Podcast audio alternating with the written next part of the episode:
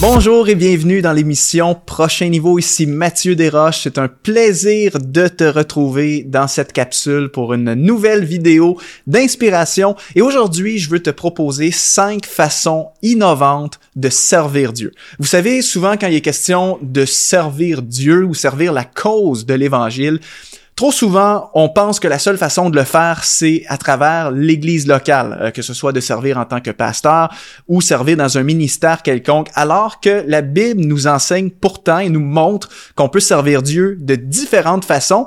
Et donc aujourd'hui, je veux te proposer ces façons-là pour pouvoir te, stimuler, t'ouvrir les yeux peut-être sur des choses euh, avec lesquelles tu pourrais servir le Seigneur et avoir toujours un plus grand impact pour la cause de l'Évangile. D'ailleurs, je vous salue tous les auditeurs de l'émission Prochain Niveau. Je sais qu'il y a des gens qui nous écoutent d'un peu partout en francophonie et je serais curieux avant d'entrer dans la vidéo de savoir d'où est-ce que vous venez. Alors, euh, si vous voulez, mettez la vidéo en pause, prenez 10 euh, secondes simplement pour me dire un petit bonjour et dites-moi où est-ce que vous habitez et d'où est-ce que vous regardez cette vidéo. Ça va me faire plaisir de vous lire. Et aussi, si vous voulez aller plus loin et continuer de vous former, développer tout le potentiel qui est en vous, euh, allez télécharger la formation gratuite de Luc Dumont qui s'appelle Comment atteindre l'extraordinaire dans ta vie. C'est une formation gratuite qu'on vous offre. Vous faites juste cliquer sur le lien qui apparaît sous cette vidéo et vous allez recevoir cette formation gratuite avec Luc. Alors, vous savez, quand il est question de servir, euh, la Bible nous dit hein, que l'Église, le corps de Christ, est comme un corps humain composé de différentes parties, c'est-à-dire avec des individus qui ont tous différents euh, dons et talents, qui ont différentes possibilités, différentes ressources à leur disposition. Et la Bible nous appelle hein, à servir chacun pour notre part. C'est pourquoi qu'il y, a, qu'il y a différentes possibilités de pouvoir servir le Seigneur et on y va sans plus tarder avec la première façon dont on peut servir le Seigneur. Et numéro un, tu peux servir Dieu avec tes talents. Vous le savez, on est tous des êtres humains qui sont uniques avec des dons et talents qui sont propres à chacun de nous. Et pour que l'Église, le corps de Christ fonctionne à plein régime, il faut que chaque personne mette ses dons et talents à contribution de cette grande cause. Vous connaissez hein, cet enseignement de Pierre euh, dans, dans 1 Pierre chapitre, euh, euh, chapitre 4 verset 10 à 11 pardon. Pierre disait comme de bons des intendants des diverses grâces de Dieu, mettez chacun au service des autres le don que vous avez reçu. Si quelqu'un parle, qu'il annonce les paroles révélées de Dieu, si quelqu'un accomplit un service, qu'il le fasse avec la force que Dieu communique, afin qu'en tout Dieu reçoive la gloire qui, qui lui est due à travers Jésus-Christ. Donc la Bible nous encourage à mettre chacun au service des autres le don unique que nous avons reçu. Et Paul parlait aussi euh, dans 1 euh, Corinthiens chapitre 12 dans les versets 14 à 22. Paul nous enseigne très clairement que chaque personne, chaque membre, chaque croyant a un rôle indispensable à jouer dans l'œuvre globale, hein, dans l'œuvre globale de l'Évangile, et que chacun doit prendre sa place. Paul disait, ainsi, le corps n'est pas formé d'un seul organe, mais de plusieurs. Si le pied disait, puisque je ne suis pas une main, je n'appartiens pas au corps, ne ferait-il pas partie du corps pour autant? Et si l'oreille disait, puisque je ne suis pas un œil, je n'appartiens pas au corps, ne ferait-elle pas partie du corps pour autant? Si tout le corps était un œil, où serait l'ouïe? S'il était tout entier Louis, où serait l'odorat? Donc en fait, Dieu a placé chacun des organes dans le corps comme il l'a voulu. Euh, et s'ils étaient tous un seul et même organe, où serait le corps? Il y a donc plusieurs organes, mais un seul corps. L'œil ne peut pas dire à la main, je n'ai pas besoin de toi, ni la tête dire aux pieds, je n'ai pas besoin de vous. Bien plus, les parties du corps qui paraissent être les plus faibles sont d'autant plus nécessaires. Alors, il y a une chose qui est extrêmement importante, mon ami, c'est que peu importe la nature de tes dons, que ce soit des dons spectaculaires dont tout le monde fait mention publiquement ou que ce soit plutôt des aptitudes que tu vas euh, mettre au service des autres euh, dans l'ombre, c'est important que les dons et talents uniques que tu as soient mis à contribution euh, pour la cause de l'évangile. Ne garde pas tes dons et talents seulement pour toi. Dis-toi une chose, c'est que les dons ont été donnés à Dieu pour qu'il soit au bénéfice des autres. C'est comme ça que ça fonctionne avec le Seigneur. Nos dons et nos talents ne sont pas juste pour notre propre bien-être, notre avancement personnel, c'est pour être utile aux autres, c'est pour être une bénédiction pour l'Église, être un instrument entre les mains de Dieu. Et si en ce moment tu n'as pas l'impression euh, de servir le Seigneur directement dans tes dons, dis-toi une chose, c'est que le corps de Christ souffre de l'absence de tes dons. Si en ce moment tu as des talents dans certains domaines mais que tu ne les mets pas à contribution, l'Église de façon générale, le corps de Christ souffre de l'absence de ces dons. Alors je veux vraiment t'encourager à revenir dans le service et à t'assurer de mettre au service des autres les dons que tu as reçus. La deuxième façon que tu peux servir Christ, c'est avec ton argent. Euh, vous savez, oui, la Bible nous appelle tous et chacun à faire preuve de générosité. Ça, c'est un appel universel d'honorer euh, le Seigneur avec euh, une part de, nos revenus, d'être généreux. Et ça, peu importe le montant d'argent qu'on gagne. Hein, le fait d'être généreux, c'est pas juste réservé à ceux qui ont des grands revenus, les chefs d'entreprise, des, des, gens de, de, de carrière prestigieuse. On est tous appelés à être généreux avec notre argent. Et dans la Bible, on a un exemple avec cette femme pauvre qui a fait une offrande, qui a mis la seule pièce d'argent qu'elle avait dans le tronc. Et Jésus a dit que cette femme a donné plus que les hommes riches qui étaient autour d'elle, qui donnaient des grandes sommes. Donc la générosité n'est jamais euh, à propos de la quantité que tu donnes, mais de, de, plutôt du fait de, de donner, d'honorer Dieu euh, en étant généreux. Mais au-delà des dons qu'on est tous appelés à faire, j'aimerais te dire qu'il y a certaines personnes qui peuvent spécialement servir le Seigneur avec leur argent avec euh, avec leurs finances en fait.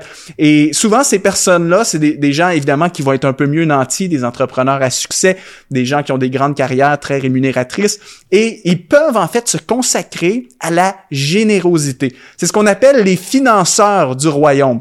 Et on a besoin de ce type de service-là. Le, le corps de Christ a besoin de financeurs du royaume, de gens qui vont se dire avec toute cette abondance que le Seigneur me donne, je veux la mettre à, contribution pour cette cause, pour que l'Évangile puisse avancer et la bonne nouvelle puisse être proclamée parmi toutes les nations. Et Lorsque Paul enseignait sur les différents dons et talents, les fonctions de chacun dans l'Église, euh, en fait, je trouve ça intéressant de voir que Paul considère le, le, ministère, si on veut, de générosité comme étant une fonction à part entière de l'Église. Euh, je vous amène avec moi dans Romains chapitre 12, dans les versets 6 et, euh, à 8. Euh, c'est écrit, nous avons des dons différents selon la grâce qui nous a été accordée. Si quelqu'un a le don de prophétie, qu'il l'exerce en accord avec la foi. Si un autre est appelé à servir, qu'il se consacre à son service que celui qui enseigne se donne à son enseignement et celui qui a le don d'encourager à l'encouragement. Et ensuite, regardez bien ce qui est écrit, ça dit que celui qui donne le fasse avec générosité, celui qui préside, préside avec zèle, et ce que celui qui exerce la bienveillance le fasse avec joie. Donc ici, l'apôtre Paul est en train d'établir en quelque sorte une liste de services potentiels, de ministères qui sont euh, possibles dans l'Église. Il parle ici évidemment de ceux qui sont appelés à la prophétie, ceux qui sont appelés à l'encouragement, à la présidence, donc à l'administration, mais il y a des gens qui sont appelés à la générosité, que celui qui donne le fasse avec générosité. Donc, mon ami, si tu es dans une position en ce moment où est-ce que tu es bien anti financièrement, tu as peut-être une entreprise à succès, euh, où tu es vraiment dans l'abondance, eh bien, sache que tu peux servir le Seigneur de cette façon-là en étant quelqu'un de généreux, en faisant partie des financeurs du royaume et en décidant peut-être, toi, de, de, de, de financer certains projets dans ton église locale, en soutenant peut-être des organisations chrétiennes qui ont une cause noble et qui, qui, euh, qui contribuent à amener la bonne nouvelle de l'évangile dans les nations. Peut-être que toi, tu peux financer ces choses-là. En, peut-être en soutenant des, des, salaires pour des ministères qui voudraient se lancer, mais qui n'ont pas les finances. Tu pourrais peut-être être une bénédiction pour ces gens-là. En soutenant des, des euh, missionnaires ou des étudiants qui vont se former à l'école biblique sache que tu peux servir le Seigneur avec ta euh, générosité. Et moi, c'est une chose que, qui est très chère à mes yeux euh, en tant qu'entrepreneur de pouvoir euh, mettre de côté une partie des bénéfices pour pouvoir aussi servir le Seigneur à travers la générosité. Donc, je veux t'encourager à le faire si tu as également cette possibilité. Troisième façon innovante de servir le Seigneur, c'est avec tes biens matériels. Donc ici, il y a une petite nuance. On est toujours dans la même catégorie de services, mais à la différence de ceux qui ont disons vraiment de la liquidité, donc des finances, de l'argent qui est disponible. Mais parfois, ce que tu possèdes, c'est pas forcément un gros montant d'argent, mais ce que tu possèdes, parfois, c'est un bien matériel quelconque qui pourrait être utile à la cause de, euh, de, l'Évangile. Et vous savez, euh, il y a un verset intéressant qui nous dit en fait que Jésus était entouré de femmes qui possédaient différents biens et que ces femmes-là mettaient leurs biens au service du ministère de Jésus. Euh, Luc chapitre 8, verset 1 à 3. Donc ça nous dit, ensuite Jésus alla de ville en ville et de village en village. Il prêchait et annonçait la bonne nouvelle du royaume de Dieu. Donc Jésus est en train d'accomplir son ministère et prêche de ville en ville, de village en village. Les douze l'accompagnaient avec quelques femmes qui avaient été guéries d'esprits mauvais, de maladies. Marie dite de Magdala dont étaient sortis sept démons, Jeanne, femme de Chusa, l'intendant d'Hérode, Suzanne et beaucoup d'autres qui le, qui le servaient en l'assistant de leurs biens. Notez bien ce passage qui servait Jésus en l'assistant de leur bien. Donc, ces femmes-là n'étaient pas appelées comme Jésus à prêcher l'Évangile. Forcément, ce n'étaient pas ces femmes-là qui prenaient la parole en public, mais pourtant, ils étaient engagés envers le ministère de Jésus et eux autres, leur contribution, c'était qu'ils assistaient euh, Jésus de leur bien. Euh, et euh, dans, la, dans la Bible, on a également plein d'exemples de cette façon-là. On sait aussi que, que Pierre, l'apôtre Pierre, a, a, mis sa maison à disposition du ministère de Jésus et des disciples. par exemple, dans Marc chapitre 2, quand il y a le fameux miracle où est-ce que euh, Jésus a guéri un paralytique qu'on a fait passer par le toit euh, d'une maison, eh bien, c'était dans la maison de Pierre. Euh, donc, dans Marc chapitre 2, ça nous dit quelques jours après, Jésus revint à Capernaum. on a appris qu'il était à la maison et un si grand nombre de personnes se rassemblèrent qu'il n'y avait plus de place. Eh bien, la maison ici dont il est question, c'est la maison de Pierre. Pierre possédait, avait la, chance à cette époque-là, le privilège d'être un propriétaire de maison. Et lui a décidé que sa maison allait être en quelque sorte au service du ministère de Jésus. Et c'était euh, un des, des, quartiers généraux, si on veut, en quelque sorte, du, ministère de Jésus. Bien souvent, quand ils étaient dans la région, ils logeaient tous euh, dans la maison de Pierre. Et donc, peu importe ce que tu as comme bien matériel, tu peux te servir de, tes possessions matérielles pour les rendre utiles, les mettre au service de la cause de l'Évangile. Dans les actes des apôtres, il nous est dit que les, premiers chrétiens euh, vendaient leurs biens, leurs possessions et mettaient tout en commun. Donc, leurs biens matériels étaient au service de la cause de l'Évangile. Acte chapitre 4, dans les versets 32-37. La foule de ceux qui, avaient cru n'était qu'un cœur et qu'une âme. Personne ne disait que ses biens lui appartenaient en propre, mais ils mettaient tout en commun. Et avec beaucoup de puissance, les apôtres rendaient témoignage de la résurrection du Seigneur Jésus. Une grande grâce reposait sur eux, tous. Il n'y avait aucun nécessiteux parmi eux. Tous ceux qui possédaient des champs ou des maisons les vendaient, apportaient le prix de ce qu'ils avaient vendu et les déposaient, les déposaient au pied des apôtres et on faisait la distribution à chacun en fonction des besoins. Donc on voit ici cette notion que, que le engagement envers la cause de Christ était tel qu'à cette époque-là, ben, ils mettaient littéralement leurs biens en commun pour le service de cette cause. Alors, présentement, peut-être que tu as des biens qui peuvent être une bénédiction pour d'autres. Tu possèdes peut-être quelque chose qui peut vraiment, vraiment être utile pour la cause de l'Évangile. Euh, j'ai connu quelqu'un euh, un jour qui euh, avait une entreprise d'autobus. Donc, c'était un chauffeur d'autobus et il était lui-même propriétaire d'un autobus. Et cet homme-là m'a beaucoup inspiré parce qu'il avait décidé que lui, son service allait être d'offrir un service de transport en autobus jusqu'à une église locale pour amener les gens qui n'avaient pas accès à du transport. Donc, il faisait la navette entre un point de rassemblement dans une ville jusqu'à l'église locale. Cet homme-là possédait une entreprise avec des autobus et l'autobus est devenu une source de bénédiction pour la cause de l'évangile. Euh, j'ai connu aussi un autre, euh, un entrepreneur qui était propriétaire d'une salle de réception, donc il louait à différentes entreprises et tout ça en semaine. Mais le week-end, il réservait bien souvent la salle pour des événements chrétiens. Donc, il proposait sa salle de réception à différents ministères, différentes églises qui voulaient organiser, par exemple, des conférences pour prêcher l'Évangile. Euh, et évidemment, ben, il chargeait un prix euh, dérisoire par rapport à la valeur de, de, de cette salle-là. Et donc, sa salle de réception dont il était propriétaire est devenue un bien qui a servi à la cause de Christ. Euh, J'ai vu aussi des, des, musiciens qui avaient des, des, des instruments d'une grande valeur qui ont prêté ça pour des ministères chrétiens des églises. Donc, peu importe ce que tu as, tu as peut-être une possibilité de servir le Seigneur avec tes biens. Quatrième façon de servir Dieu euh, de façon innovante, c'est le, servir dans la prière. Euh, vous savez, le service, oui, peut se faire des fois de façon publique, euh, comme on a mentionné de différentes autres façons, mais tu peux aussi servir dans l'ombre, dans la prière. Il y a une femme très inspirante dans la Bible qui s'appelait Anne, en fait, et on retrouve un peu son histoire. C'est dans Luc chapitre 2, verset 36-37. Et ça nous dit, en fait, il y avait aussi une prophétesse, Anne, fille de Phanuel de la tribu d'Asser. Elle était d'un âge très avancé. Elle n'avait vécu que sept ans avec son mari après son mariage. Restée veuve et âgée de 84 ans, elle ne quittait pas le temple et elle servait Dieu nuit et jour dans le jeûne et la prière. Arrivée, elle aussi, à la même heure, elle disait publiquement sa reconnaissance envers Dieu et parlait de Jésus à tous ceux qui attendaient la délivrance à Jérusalem. C'est intéressant de voir que cette femme, une femme âgée euh, et qui était veuve, en fait, ça nous dit qu'elle ne quittait pas le temple et servait Dieu nuit et jour dans le jeûne et la prière. Son service, c'était la prière et l'intercession. Elle priait, euh, évidemment, pour que Dieu accomplisse sa volonté, pour que le Messie puisse finalement venir en Israël, le Messie qui avait été annoncé des années à l'avance. Et ce qui est intéressant, c'est que dans la, dernière, section du verset, ça nous dit en fait qu'elle avait reconnu en Jésus le Messie qui devait venir et elle annonçait publiquement à tous euh, les choses qui concernaient Jésus. Donc ça nous dit qu'elle parlait de Jésus à tous ceux qui attendaient la délivrance à Jérusalem.